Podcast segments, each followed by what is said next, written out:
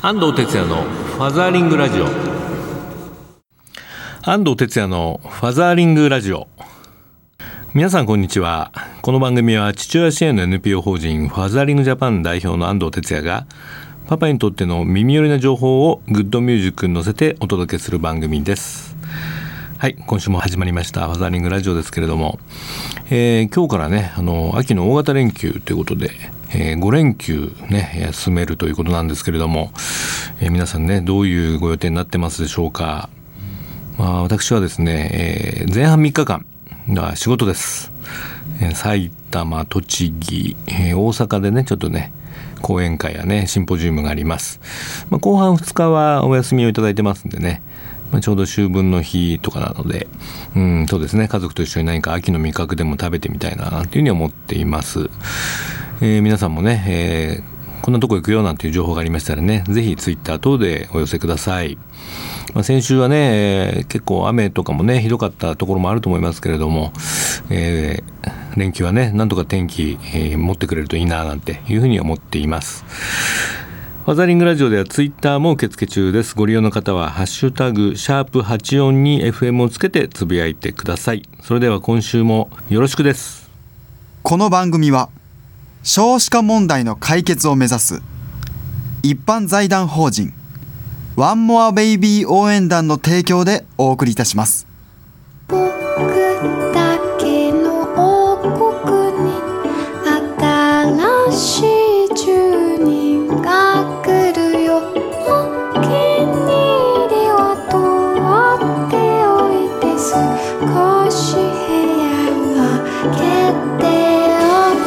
ワンモアベイビー応援団。フ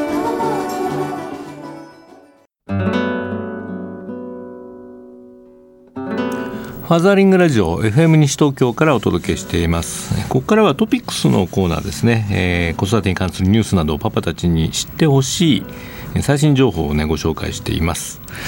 えー、ついこの間ねちょっと国会で、えー、法律がね一つの法律が決まったんですけれども皆さんご存知の女性活躍推進法というのがね、えー、成立しました、ねえーと、女性の登用を促すため大企業や国え地方自治体に数値目標の設定を義務付けるえ女性のね活躍推進法ということで、えー、与野党のね賛成多数で可決成立したそうですこれはあの採用とか昇進の機会をね増やして、まあ、女性にも力を発揮してもらい、まあ、人口減少によって労働力不足が懸念される中でまあ、日本社会の活力を維持するのが狙いということなんですね。まあ、そのためにはやはりあの仕事と子育て、まあ、いわゆるワークライフバランスのね、えー、推進ということが大事で、まあ、女性が、えー、活躍できるね環境整備を図っていくことが大事だというふうに思いますね。うん、あのこの法律に関してはまあ2年ぐらい前から言われててね、まあ、一旦廃案になって、まあ、僕もあの気をもんでたんですけれども、まあ、ようやくね決まりましたね。うん、思い起こせば1985年に男女雇用機会均等法がね成立されて、まあ、30年の時を経て、まあ、ようやくなんかここまでたどり着いたなっていう方、ね、感じはします。まあ、1985年というまで僕があの大学を出て就職した年でもあるんですけどね、まあ、やはりあの頃どうでしょうね。やっぱり女性の職員の方は、まあ、独身の方多かったですけどね。もう結婚でやっぱり寿退社する方ほとんどで、うん、何かこう同じね職場で働いてるのに朝女性が来るともうお茶を入れたりね上司の灰皿を片付けたりみたいな、まあ、その後はま事務仕事をして定時で帰るみたいな感じで、まあ、一方男性たちはねずっと、うん、夜遅くまで女性で入れてくれたお茶飲みながらね仕事をしてるみたいなそんな雰囲気で、まあ、当時僕もそんなに違和感はなかったのかもしれないんですけどもまあ最近ねやはりそれでそうじゃなくてえー、男も女も関係なく能力のある人がね、えー、発揮できて、うんまあ、それによってこう輝けるそういうやっぱり企業社会にしていかなきゃいけないんじゃないかなという思いますね。あのこの女性活躍推進法の、まあ、ポイントとしてはですね、まあ、従業員301人以上のまあ大企業ですね、えー、こちらはもうあの、まあ、数値目標の設定とかね公表が義務付けられてますね、まあ、数値目標っていうのはつまり採用者数や管理職に占める女性の比率などをね、まあ、現状分析してしっかりとそれを高めていく、目標を設定しなければいけないと、まあ、これはあの企業だけじゃなくて国や地方自治体、ね、西東京市もね同様の義務が課せられています、えー、従業員300人以下の中小企業はね、まあ、今のところ努力義務ということになってまして、えーまあ、これをあの大企業の方はね、えー、来年の4月ね16年度からもねやらなければいけないというですね、まあ、かなり切羽詰まった今状況になってるんじゃないかなと思いますね。まあ、女性があの希望に沿って働き続けるためにはねやはりあの今育ボスとか我々やってますけれども、えーまあ、根付く職場に根付くその男性優位の、えー、まあなんていうかなやり方とか働き方をね変えていくことが必要ですね。あとはまあ一時のブームで終わらせないためにもねしっかり実効性を持ってそういう成果を出していくということが大事ですし、まあ、鍵となるのは一部の女性の管理職等を促すだけじゃなくてね、まあ、あの働く女性の半数以上がまだ非非正規労働という形になってますから、まあ、こういったことにもメスを入れてですね不本意な就労形態に甘んじている場合は、えー、それをね是正していくことが重要かなというふうに思います。あとやっぱり賃金格差がね、まあ、あの公務員は割とフラットなんですけれども民間の方ではまだよく、ね、女性は男性の7掛けぐらいっていうに言われてますから、まあ、こういうことを改めないと結局その子供がね生まれたりするとその夫婦の中で女性の方がえー、やめたやめたり育休を取るみたいな形になって、まあ、なかなかいわゆる男女共同参画が進んでいかないということなんだろうなというふうに思いますね。まあ、本当にあの日本はねこれから女性の活躍なくしてはもう立ち行かないというふうに言われてますが、まあ、女性をただ活躍させるだけじゃなくてねそれに必要なやっぱ環境ということで、まあ、ファザリンジャパンが言ってるその男性の育児やね家事へのコミットとかあるいは職場ができるだけ残業のない働き方に転換していくあるいは休暇が取りやすい、まあ、そういうね職場にしていく、まあ、それを作るのが我々はまあ管理職、まあ、育ボスなんじゃないかというふうに言ってるわけですね、まあ、つまり女性活躍とイクメンと、まあ、イクボスは3点セットだということをね改めて、えー、強調しておきたいというふうに思います。はい、えー、今週のトピックスコーナーは、えー、国会で、えー、可決成立しました女性活躍推進法についてお届けしました。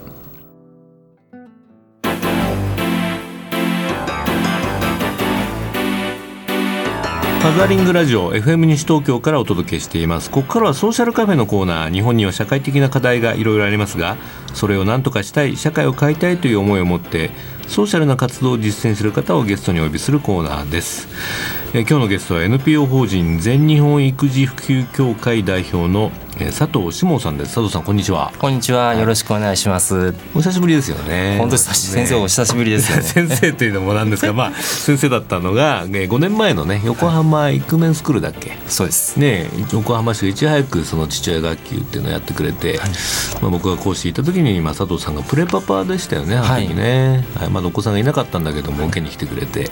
そこでなんかスイッチが入っちゃったんですか？そうなんですあの、うん、先生がですね第1回の講師が先生だったんですよ、うん、先生。がいいから 安藤さんだったんです、うん。はい、で、まあ、5回連続の講座であったんですけども、うん、第1回に安藤さんが登場して、まあ、ビッと父親育児って本当楽しいよと、やった方がいいっていうふうに言われて、はい、でそれまで子供も私いなくて、まあ、プレパパでしたから、まあ、ぼんやりとしか育児って、うん、どういうものなのかなってしか思ってなかったんですけど。もそうだったけどね昔は。そうですよね。で安藤さんの一声で「楽しいよ」って聞いて、うん、おおじゃあ楽しいもんだなと思って、うん、でもう一つすっごい覚えてるのが、安藤さんがその時に、得意な自分が得意なものを探して、得意なものはやった方がいいと。育児に結びつけてやったらいいというのをおっしゃられたんですよ、でそれすごい覚えてて、で子供、えー、それから23か月して子供生まれて、はいでちょっと子供が34か月になった時に、うん、あの安野さんが言ってたことを思い出して、う。ん、あ自分そういえば得意技探せって言われてたなと。で自分ずっとダンスをやっててダンス好きだし、はい、続けたいな。子供ができてもダンスを続けたいなって。うんうんで考えたのがベビーサルサって言ってベビーサルサ。ベビーサルサなるほど。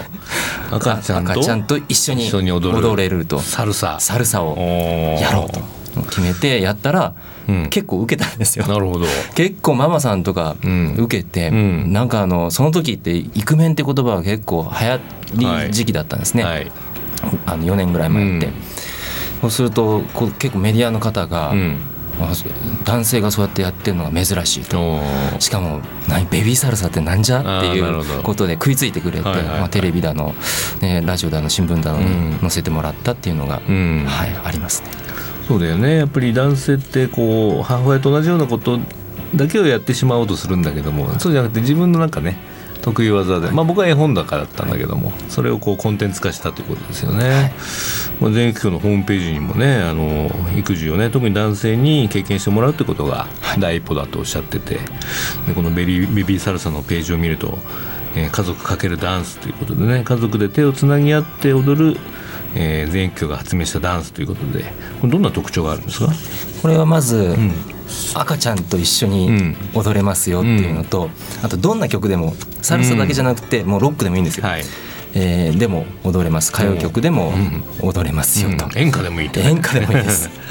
で、えーまあ、本当にゆっくりした曲で、まあ、超簡単なダンスなんで,、で家族で一人でも踊れますし、赤ちゃんと一緒にも抱っこしながら踊れるし、あと夫婦で一緒に踊っても、えー、楽しいものだと思います。そうですか、はい。ベビーサルサのレッスンもやってるということで。そうです、はい、レッスン、ね、それで呼ばれることが本当多くなりましたね。ね。こちらのベビーサルサの講座は今度ねあの富山県で開催されるファザリング全国フォーラム in 富山でも分科会11番で佐藤さんにね来ていただいてやるんですけれども、はい、はいすごいですね。定員350になってますね。この間本当にそんだけ来るんですかという、うん、あの電話かけたんです、はい、内閣府の方に、うん、そしたらあの来ると思いますと、はい、まあ、300は硬いと思いますんでって言われて、うん、すごいね。見てみたい、ね、300人規模のねベビーサルサって。みんな一緒に同じ動きをするっていうのは結構面白いかなと思いました、僕もなんか時間空いてたら行って踊ろ踊ろうかなと思います。ぜひよろしくお願いします、あと佐藤さんといえばねあの最近メディアにもよく出ててあのパタハラ対策プロジェクトもね合わせて立ち上げてらっしゃいますけれどもこれはどういう目的で？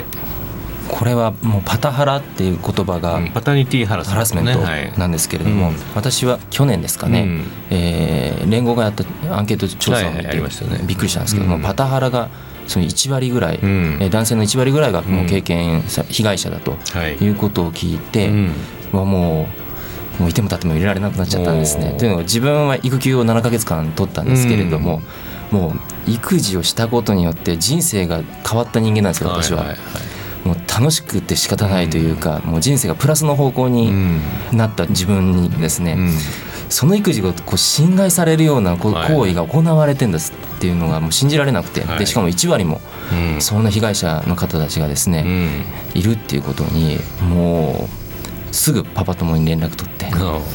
で一緒にやらないかと。で彼も、まあ、池田という共同代表なんですけれども、池田も実は横浜市のイクメンスクール第3期生なんです。そうですか。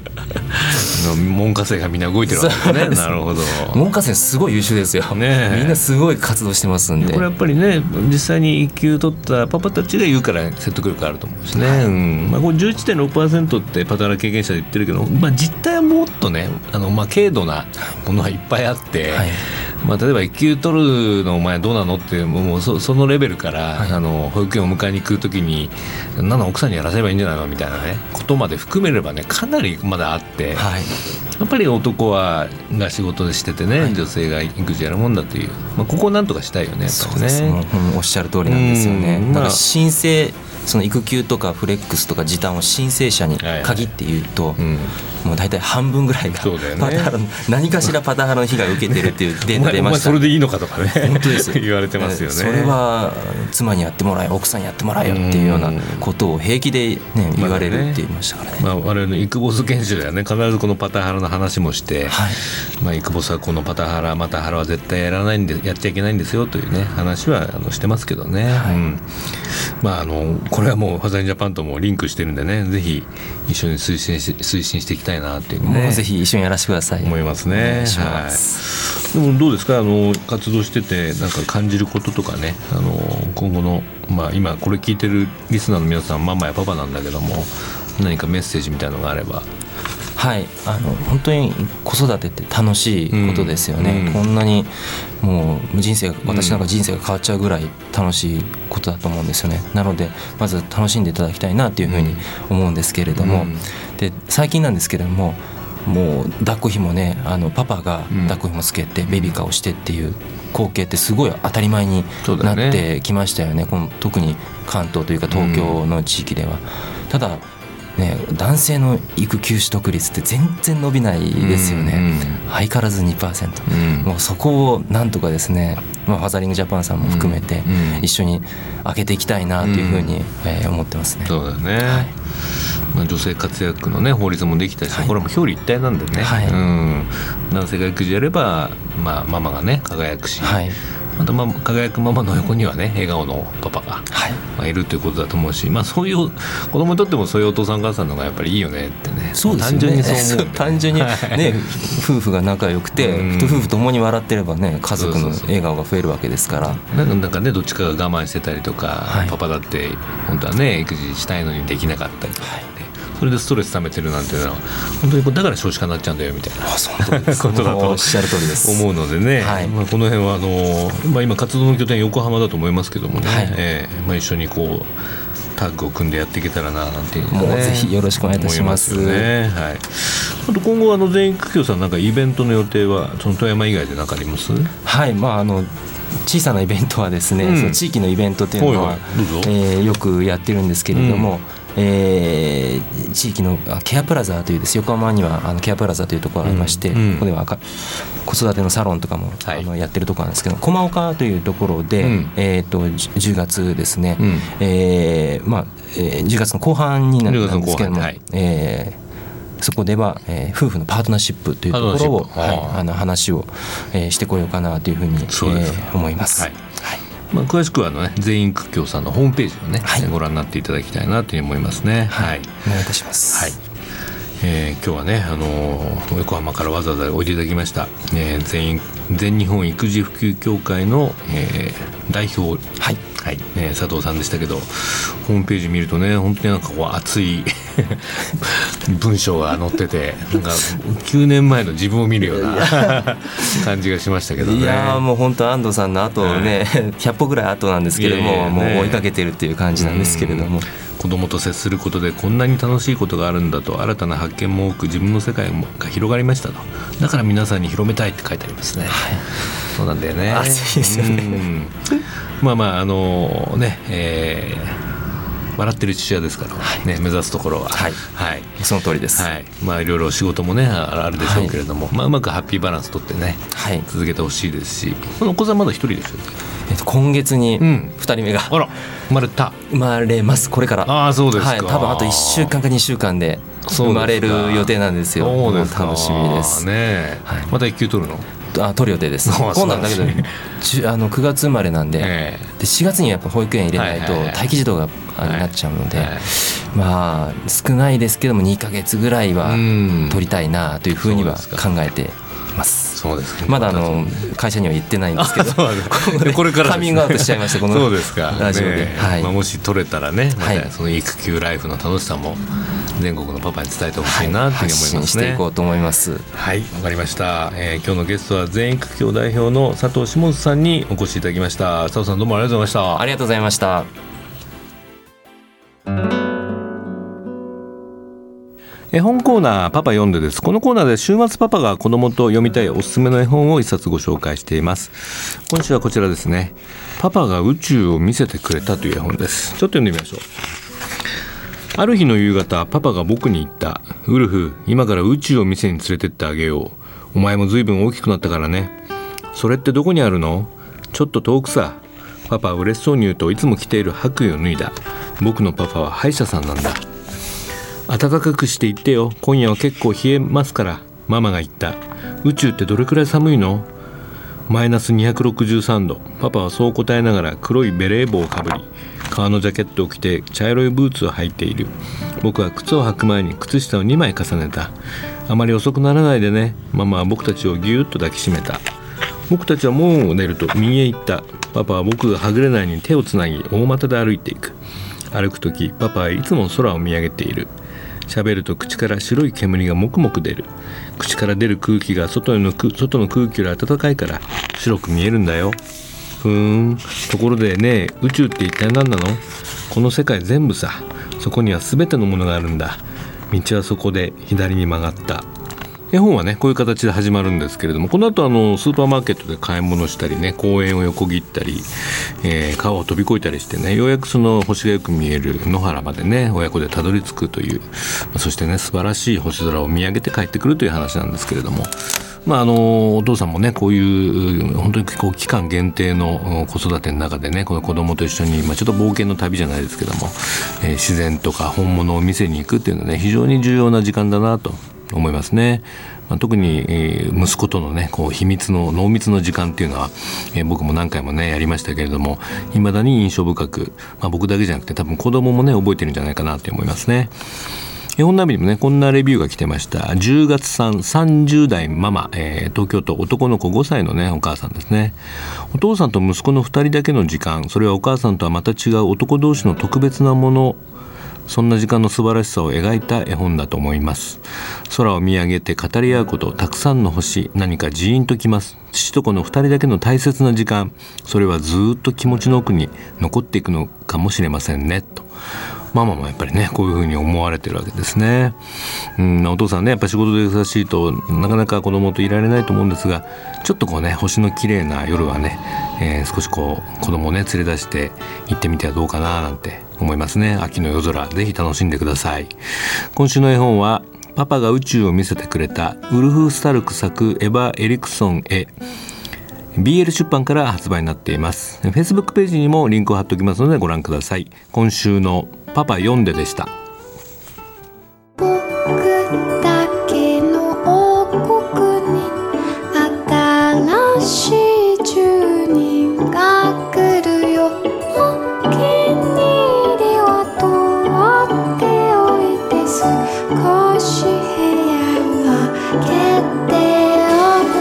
ワンモアベイビー応援団。フ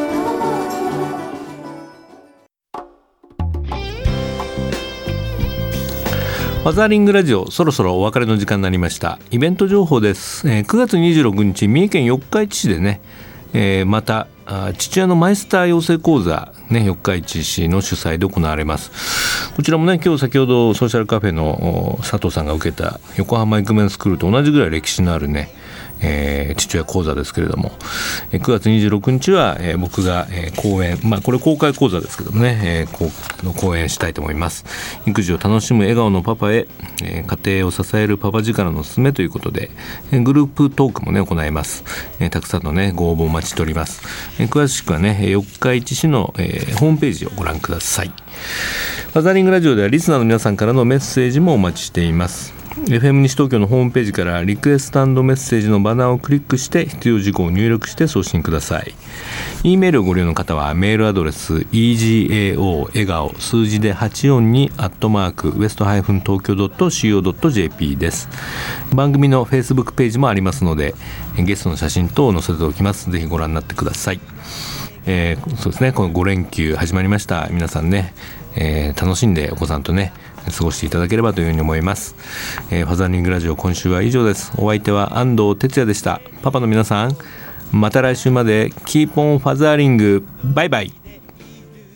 この番組は少子化問題の解決を目指す一般財団法人ワンモアベイビー応援団の提供でお送りいたしました。